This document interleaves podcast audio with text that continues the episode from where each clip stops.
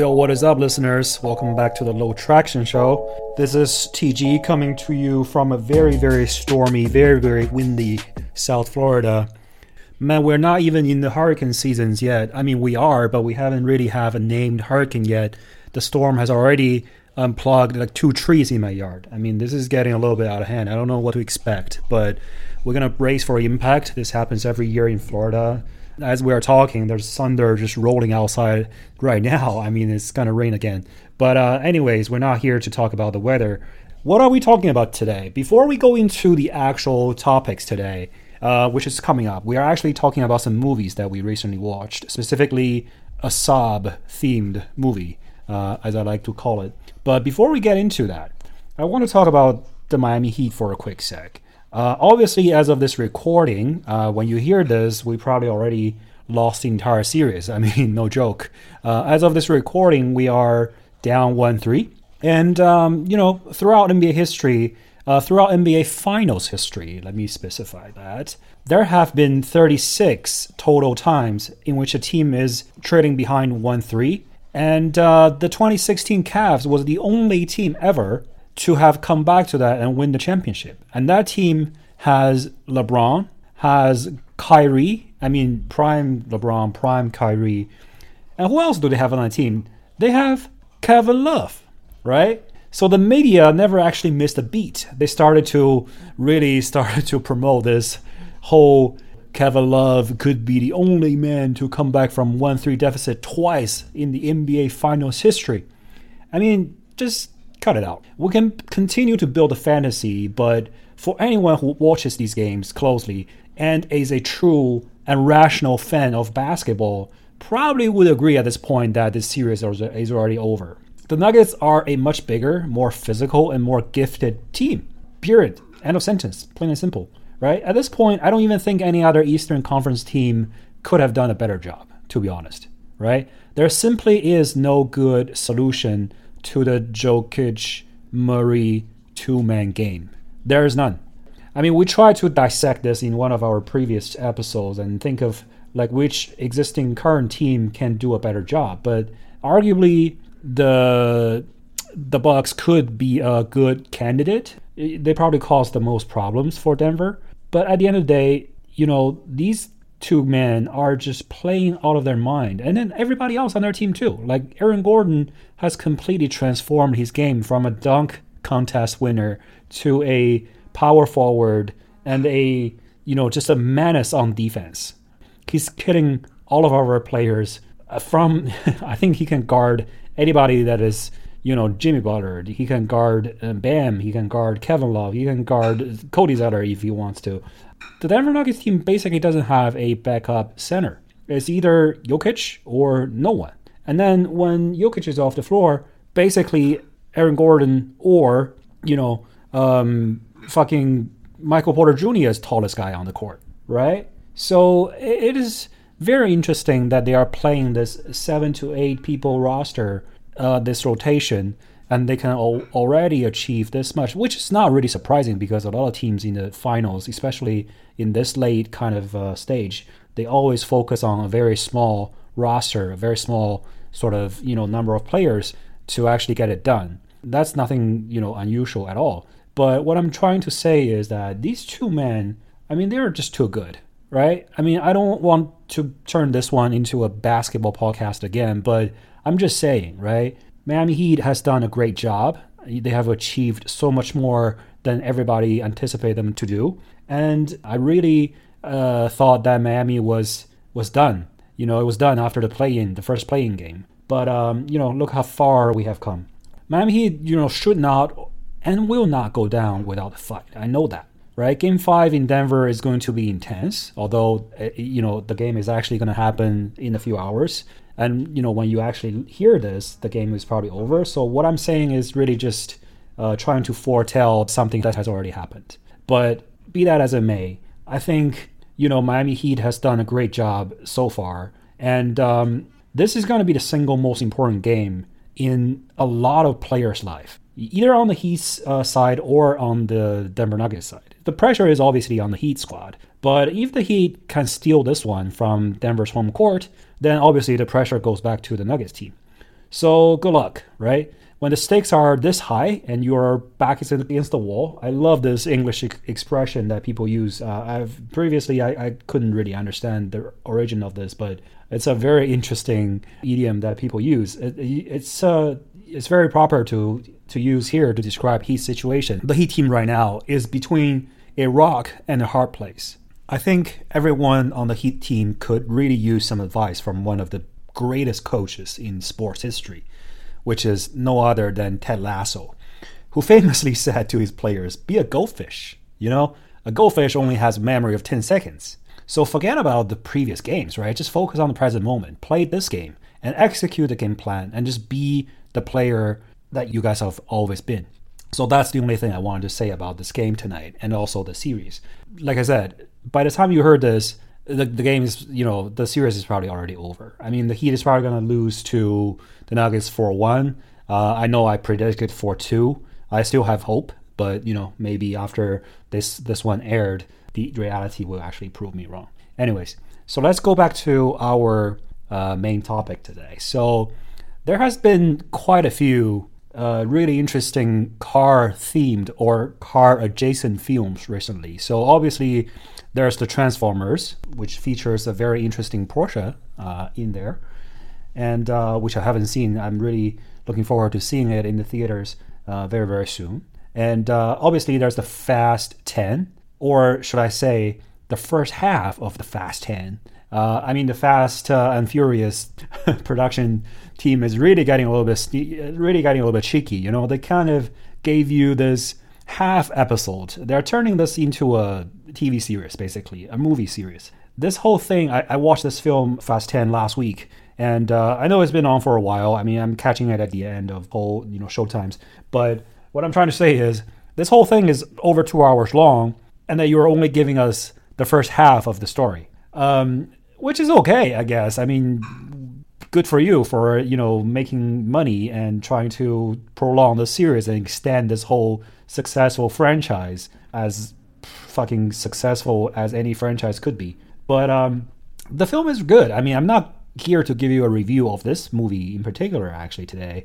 Uh, but we can talk about that later in one of the other episodes, one of the future episodes. Um, but what I'm trying to talk about today is actually, I mean, this may be a little bit old news, but there's a movie here in the States or anywhere in the world, honestly, uh, called A Man Called Otto that was uh, on screen probably during March, April time. Um, so, you know, I'm very late to the game, right? I, I watched this one on one of the streaming networks because it's already fucking off the big screen already, now coming to the small screen.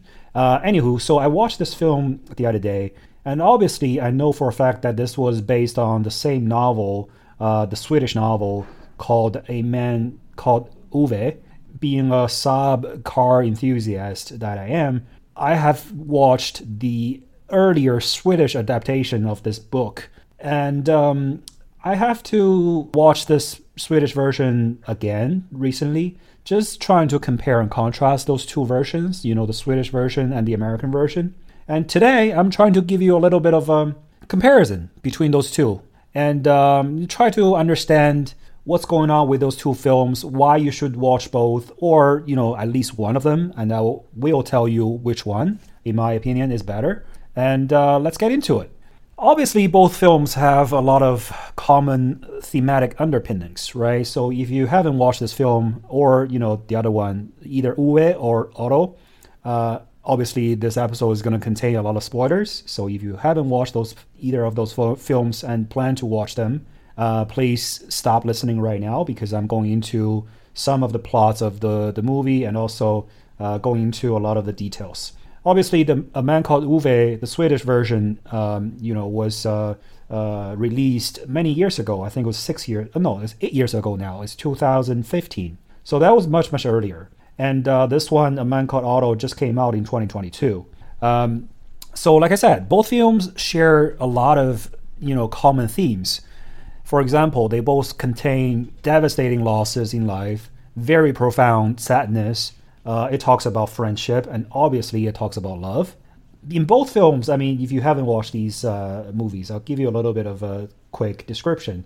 So, a grumpy old man who is very socially distant to his neighbors and very prickly and very strict about enforcing the rules that he wants to enforce in his local community. Basically, walks around every day trying to pick basically nitpick problems among his neighbors. Like somebody didn't really park their car in the right spot.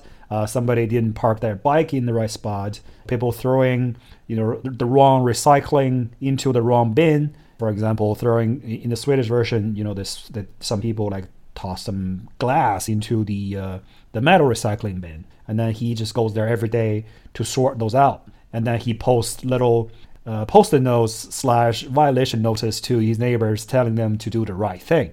And obviously, there's a you know he's an old man, but the really interesting part is when he started to look back on his life and then started to remember, and you know we start to go really you know to see the flashbacks of his wife Sonja when she was alive, how they met and how everything transpired. Um, that was the more sort of touching part of the film. And obviously, there's the important character of the uh, the new neighbor, uh, which is in both films is a immigrant lady. Uh, in the Swedish version, this lady is called um, uh, Parvaneh, and then she immigrated from, I believe, Iran. You know, she's a Persian. Uh, and the in the American version, this lady is called Marisol, and then she immigrated from Mexico, basically. So both have very, very similar plot lines. Obviously, they're the same adaptation from the same book, right? So, um, oh, I forgot to say, the American version obviously is played by Tom Hanks, who is really good at depicting a really old guy who's grumpy and always thinks that he's he's always correct, right? So Hanks has perfect energy for this film. You know, when you compare contrast those two films, the Swedish version to me somehow I'm I'm jumping to the conclusion a little bit because I mean there's really not much more to talk about. There's a lot of you know really touching moments, really emotional moments during these films, and then you have to watch them to experience them. I mean it, it's probably it probably doesn't really make sense for me to talk about the emotions. I watching when I was watching the uh, the Ove version, the Swedish version, I truly cried a little bit because I mean some of the the, the, the, the lines in there, some of the scenes were really emotional, and um, the American version somehow didn't do the same to me. Um, I don't know why. Maybe there's a little bit of some of the storylines are slightly different, right? And then I just feel like the Swedish version somehow is more genuine. Like on overall, if we take a step back and look at these films from a distance, I think the Swedish version somehow is more earnest, more genuine. And the American version, I mean, I'm sorry, but the American version just felt very much like a General Motors commercial. It gave me that commercial feeling and that the, the product placement as well as the advertising, it, a little bit shameless and very, it's too obvious. It doesn't feel natural, it doesn't feel organic. Think about this. The Swedish version came out in 20, 2015, and Ove in the film is a huge Saab enthusiast. Like he's terminally loyal to Saabs. The only reason he could not make up with his best friend in the film, uh, also his neighbor, they share a lot of things. They are basically the same person. But then the only difference that's separating them for a long time was the brands of cars they drove. I mean, Ove was a Saab guy, and his friend Rune was actually a Volvo guy. And then eventually, the funniest moment in the film, I think, it was that when uh, you know Rune actually decided to buy a BMW. Uh, I think it was like a, a, a Z Z3 Roadster or something like that, a convertible, right? And Ove was just about to try to actually reconcile with uh, Rune and saw that car, and he was like, "This is the ultimate betrayal. You you abandoned Swedish cars, you abandoned Volvo." Like if you're driving Volvo, I can pr- probably forgive you after this many years. But if you're getting into like a German convertible uh, roadster, no way. You know, Ove was like, "Fuck this! I I'm not your friend anymore." It was so funny and also so it, it hits really hard for a Saab guy, right? We are really happy when we see this. Like I said, the film the film came out in 2015. Saab already the brand already fucking died in 2011, 2012. There's no more new Saabs ever since 2012. So there really is no sponsorship talk here. There's not a chance. Like, what's the point of, say, for example, the, the you know whatever the remains of Saab may be at that point in 2015 to sponsor this film? I mean, I get it. Maybe Volvo can get involved, but there's no point in Saab sponsoring this film. But speaking of the Saabs in the film, they were they were actually historically accurate. First of all, and number two, you know, secondly, those cars featured in this film they are pristine. Like it fits the character, obviously. Like Ove is such a practical and also very resourceful person. Like he thinks he can handle everything on his own, right? He builds the the, the countertop. At, uh, he builds the kitchen counter at home for for his wife. He builds the baby's cradle. He builds the ramp for you know uh, for his wife to to roll the, the wheelchair on. And he, he can fix the car for sure. Uh, he maintains the car, cleans the car. The cars are in great, excellent, pristine conditions. That is the thing about the Swedish version, right? The car being a Saab or a Volvo, you know, especially a Saab, it's quirky, it's unique. Most of the Saabs, their engineering and design features were a little bit ahead of the times, to be honest. If you're really, really into cars, you understand what I'm saying, right? A lot of the Saabs are a little bit misunderstood by the general public. A lot of people don't understand why they are as expensive as they were. Um, their positioning is a little bit weird, but for those who actually drive these cars, they will understand that Saab cars are very practical, very design oriented, very safe, and they're fast enough, right? I mean, the 99 Turbo was actually pretty fast off its day. And then, you know, the cars goes from the old, like, very original when, you know, Ove and his dad was working on the car. It's like Saab 92. It goes on to, like, Saab 90, uh, early 95 uh, wagons and 96. And then there was also a new generation 9.3 in the modern day, just in the background, parked uh, outside of the garage as a stationary prop. And all these cars are super accurate. Look, I'm biased, obviously. Uh, I think these cars are great to look at. I get really excited when I see these cars in these films. Uh, I have owned a Saab 99 before myself. I still drive a Saab 93 station wagon every day. I always wanted a Saab 9000, which is the car that Ove drives uh, in, in in the modern day, uh, you know, of the film. And Saab 9000 is also, once again, great cars, like legendary cars. Um, such a good platform and then very good attention to detail. And this attention to detail, this level of care, this level of trying to match the cars to the character, trying to use these cars as an extension almost to the uh, the protagonist, and you know to showcase the personality of the main character that's the Swedish version. But in the American version, we're talking about Chevy versus Ford, which is, by the way, which is actually a legit thing in America, right? For those who don't understand cars and rivalries amongst between car brands, Ford versus Chevy is actually a thing in, in American car culture, right? So that's legit.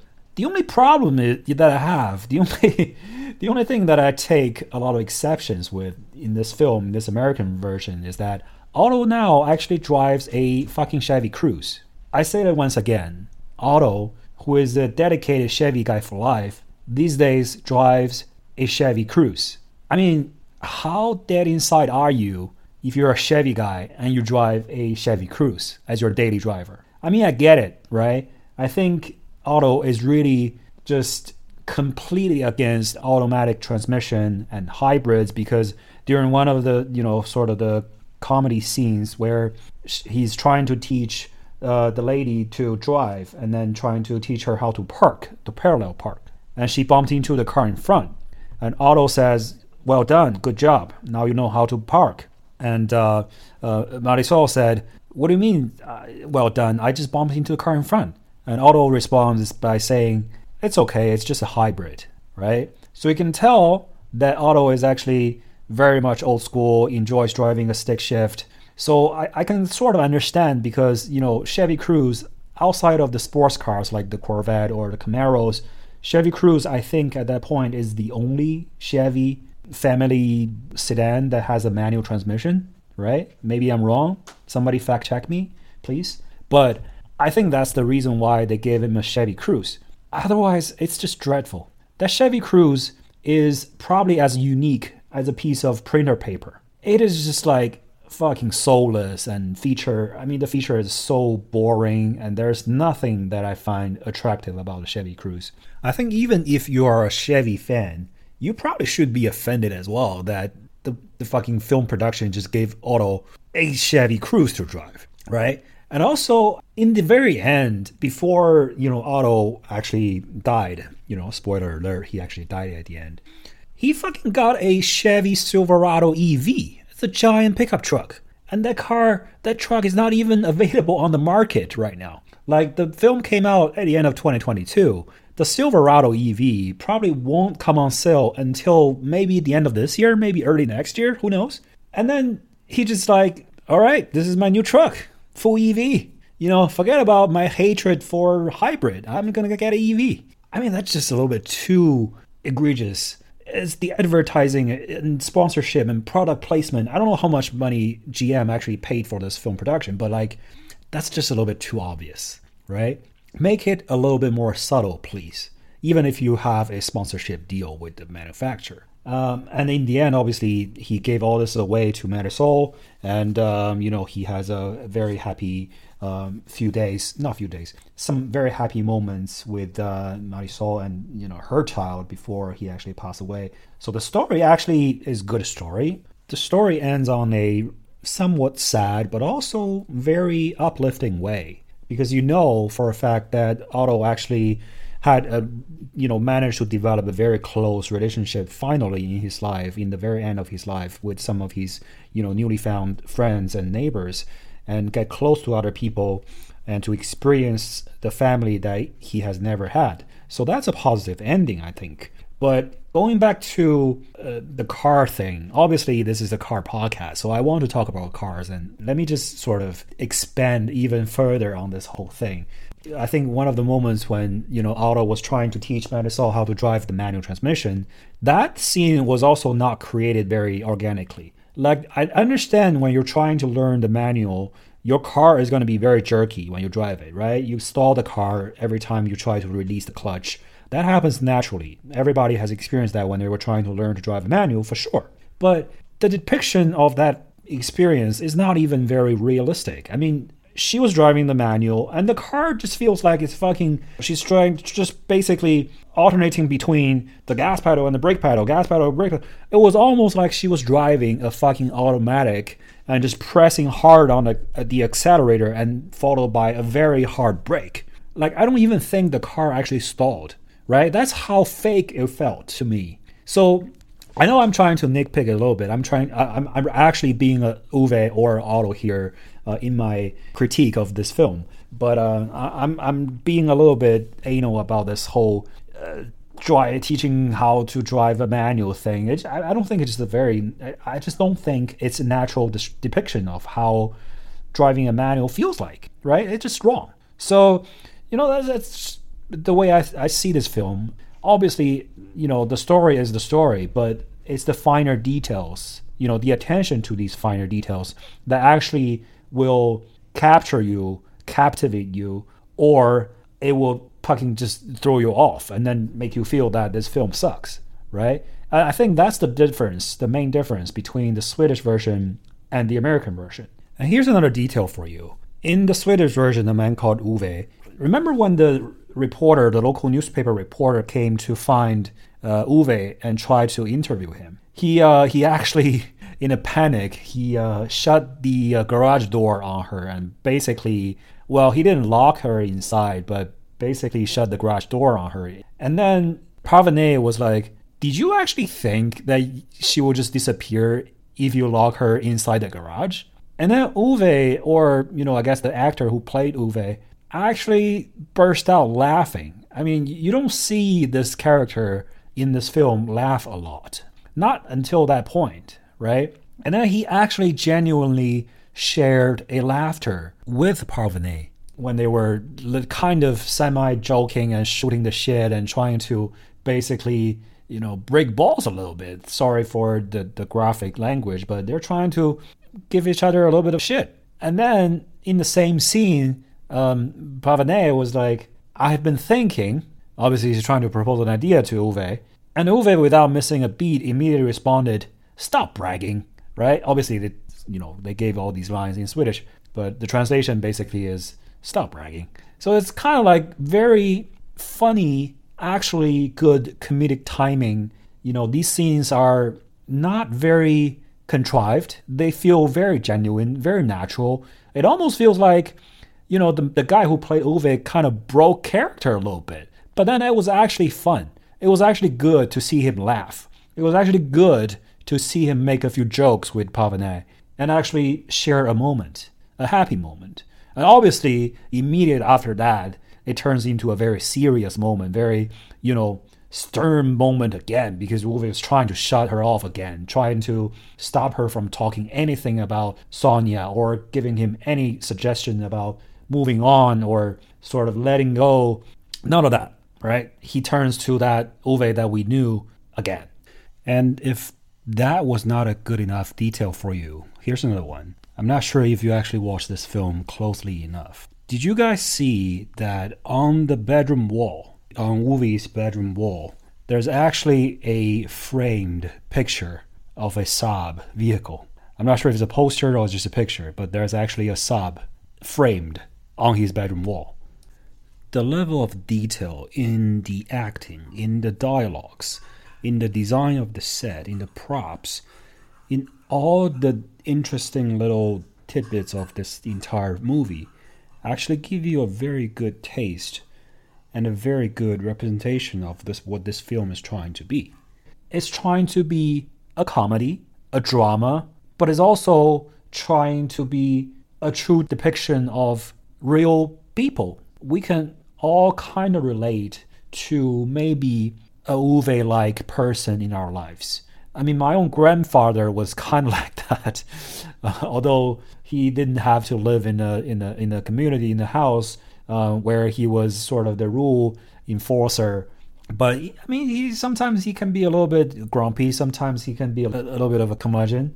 But it doesn't stop him from being a very loving person. It doesn't stop him from being a very kind person. Also, doesn't stop him from being a great grandfather to his family. Right? Those two doesn't have to be mutually exclusive and such is the case in either Ove or Otto. I mean, they are very harsh, very, very grumpy on the outside, on the exterior, but we all know they both have literally and figuratively very big hearts inside.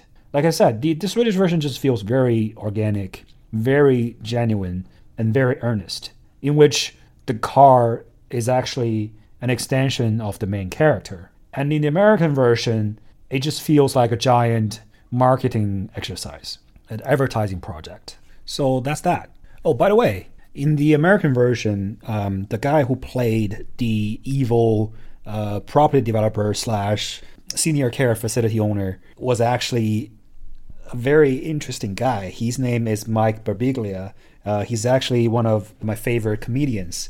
And um, he, um, I think, for the past few months, I mean, this is over now, he had a Broadway show in New York. Uh, I really want to see it, but obviously I'm not in New York. And um, whenever I travel to New York, uh, I managed to travel to New York, but then the scheduling didn't work out, so I didn't get a chance to see him uh, on Broadway. But um, Birbiglia is just a very good, supreme, top-notch storyteller. He's a comedy special on Netflix. It's called The New One, I believe. I think everybody should go watch that. It's a great comedy special, and it's a great, great story. Um, I think he's just a master of storytelling. Uh, anyway, that's my random recommendation for a, a comedy special today.